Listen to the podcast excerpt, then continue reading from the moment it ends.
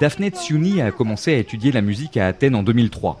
Avec les années, l'étudiante en thèse a donc tissé ici des relations privilégiées, comme l'illustre cette rencontre inopinée avec la directrice du département d'études musicales, face au bâtiment de sciences humaines dans lequel nous entrons maintenant. Là où nous sommes en ce moment, il y avait des petits bancs de différents partis politiques c'était assez intéressant parce qu'il y avait des gens qui étaient donnés des flyers tous les jours.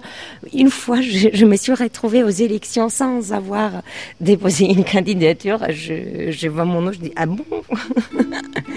Et du coup, ici, on faisait beaucoup de réunions et c'était euh, une vraie vie étudiante. Pour Daphné, en effet, une vraie vie d'étudiant en Grèce va de pair avec l'apprentissage de la vie politique.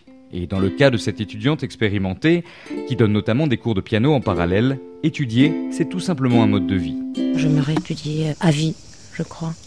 Je ne sais pas si c'est possible, mais j'ai l'impression que tu stagnes sinon. Et la musique, c'est quelque chose qui s'arrête jamais. Ça se dit stagne, ça existe ce mot. ça s'arrête jamais. C'est intéressant de, d'apprendre. La pianiste qui joue aussi du hautbois et du ukulélé, tout en se passionnant pour la composition électronique, a quitté l'université d'Athènes en 2009 pour poursuivre des études en France, à une époque où la vie des étudiants grecs a été chamboulée par l'irruption de la crise économique. J'avais peur. C'était une période difficile, mais très romantique.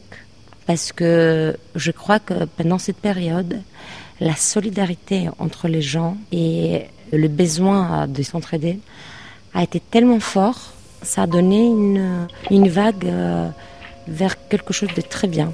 Et du coup, ça, pour mes amis à moi, ça a très bien marché.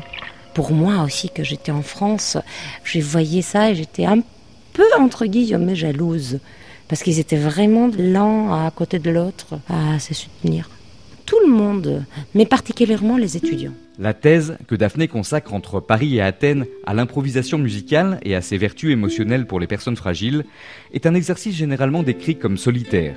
Une solitude renforcée depuis mars 2020 par la virtualisation des rencontres, après l'apparition dans les universités d'une nouvelle crise historique, sanitaire cette fois. T'es isolé et t'es encore plus isolé. C'est un double isolement en fait. je reçois des mails et des questionnaires, des recherches sur l'isolement, les effets euh, psychiques, euh, quasiment une fois euh, par mois minimum. C'est un vrai problème. Et en Grèce, les universités n'ont jamais réouvert. C'est que maintenant. Moi, je, je crois que c'est une année morte, un peu. Bien qu'elle peste contre les réunions de travail en ligne, qui ne permettent pas, selon elle, de véritables échanges, Daphné se refuse à voir les conséquences du Covid tout en noir. Peut-être il y a une bonne chose que tout ce qui est administratif, ça va être un peu plus facile. Voilà, c'est tout. Hein. Sinon, il n'y a que de, que de négatif. Ah, non, il n'y a pas que ça. J'étais très très contente de pouvoir suivre de colloques des États-Unis, euh, des Pays-Bas, des France. Ça, c'était hyper bien parce qu'il se déroule en ligne. Du coup, ça, c'était excellent. Parce que sinon, j'aurais pas pu voyager autant. Malgré les difficultés liées au coronavirus, c'est peut-être là l'une des forces que peuvent trouver certains étudiants. Voyager encore davantage dans le monde de la connaissance. Un périple qui, pour Daphné, se poursuit évidemment en musique.